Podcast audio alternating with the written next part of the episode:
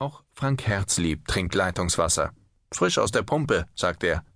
Herzlieb leitet das Wasserwerk in Friedrichshagen, einem der drei wichtigsten Standorte der Berliner Wasserbetriebe BWB, Europas größtem Wasserversorger.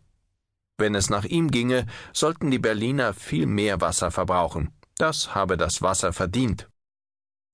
Er jedenfalls behandelt es respektvoll. Wenn die Filter bei laufendem Betrieb mal wieder durchgespült werden, spricht er von einer Operation am offenen Herzen. Er streichelt die Rohre, durch die 220.000 Kubikmeter pro Tag gepumpt werden. Trinkwasser ist unser Heiligtum, sagt er. In Deutschland kommt das Trinkwasser aus der Leitung, ist allzeit verfügbar und kostet fast nichts. Gerade mal 25 Cent gaben wir 2007 im Schnitt pro Tag für unsere Trinkwasserversorgung aus.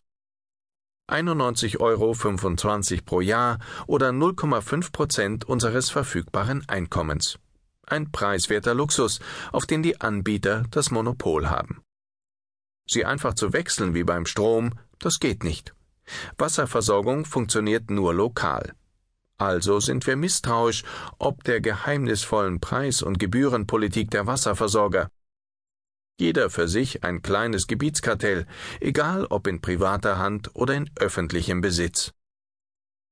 Wasser erleben wir sinnlich. Und Wasser ist emotional. Allein schon, weil über eine Milliarde Menschen keinen Zugang zu sauberem Wasser haben während internationale Konzerne das blaue Gold des 21. Jahrhunderts unbedingt privatisieren wollen. Berlin und Ellerhoop sind zwei Extrembeispiele einer Branche, die so zersplittert ist wie das Land zu den wildesten Zeiten der Kleinstaaterei. Rund 7000 Unternehmen versorgen mit 8600 Wasserwerken und fast 11.000 Wassergewinnungsanlagen die Deutschen mit Trinkwasser. Rund zwei Drittel der Unternehmen gehören komplett den Kommunen oder zumindest teilweise wie in Berlin. Und so zahlreich die Anbieter, so verschieden die Preise. In Berlin kostet der Kubikmeter 2,18 Euro und damit doppelt so viel wie in Ellerhoop. Im Durchschnitt allerdings liegt Deutschlands Wasserpreis mit rund 2 Euro pro Kubikmeter europaweit im Spitzenbereich. Nur in Dänemark ist Wasser noch teurer. Frank Herzlieb steht auf dem Balkon, stolz wie ein Patron, als ob das alles hier ihm gehörte.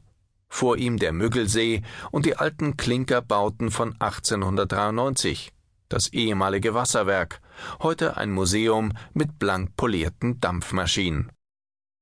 Von dort aus nimmt er seine Besucher mit auf eine Zeitreise in die Unterwelt Berlins.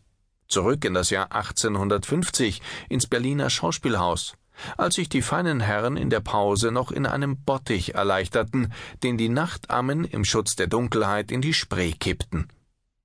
Rudolf Virchow und James Hobrecht sind seine Helden, weil sie in den 70er Jahren des 19. Jahrhunderts damit begannen, das Abwasser aus der Stadt zu leiten. Herzlieb weiß alles über Wasser. Er hat in der Wasserwirtschaft gelernt, seinen Meister gemacht, dann in Magdeburg studiert. Seit 33 Jahren versorgt er die Berliner mit Wasser. Er ist mit der Zeit gegangen, benutzt Vokabeln, die nicht mehr viel mit der Wasserversorgung zu DDR-Zeiten zu tun haben, wenn er von unserem Produkt und unserem Unternehmen redet. Seit der Teilprivatisierung 1999 spricht er so. Damals verkaufte die chronisch klamme Stadt 49,9 Prozent ihrer Wasserbetriebe für 1,7 Milliarden Euro an RWE und den französischen Konzern Veolia. Und seither schwelt in Berlin ein Streit über den Wassertarif. Nicht allein, weil der Preis seither einer der höchsten in Deutschland ist, sondern weil keiner so recht weiß, wie er zustande kommt. Das geht. Die Bürger eines Dorfes regeln ihre Wasserversorgung ganz allein. Generell gilt für den Wasserpreis, je einfacher die Betriebe ans Grundwasser kommen, je sauberer es ist, je mehr Einwohner an den Rohrleitungen hängen, desto billiger ist Wasser, sagt Jürgen Stellpflug, Chefredakteur von Ökotest, dessen Redaktion sich im vergangenen Jahr die Arbeit gemacht hat, die Tarife der 100 größten deutschen Städte zu vergleichen. Und ähnlich wie bei den Pauschalpreisen für die Abwasserentsorgung ist es im Osten tendenziell teurer, weil die maroden Anlagen nach der Wende aufwendig saniert werden mussten, sagt Stellpflug. So können bayerische Großstädte im Voralpenland reichlich hervorragendes Wasser fördern.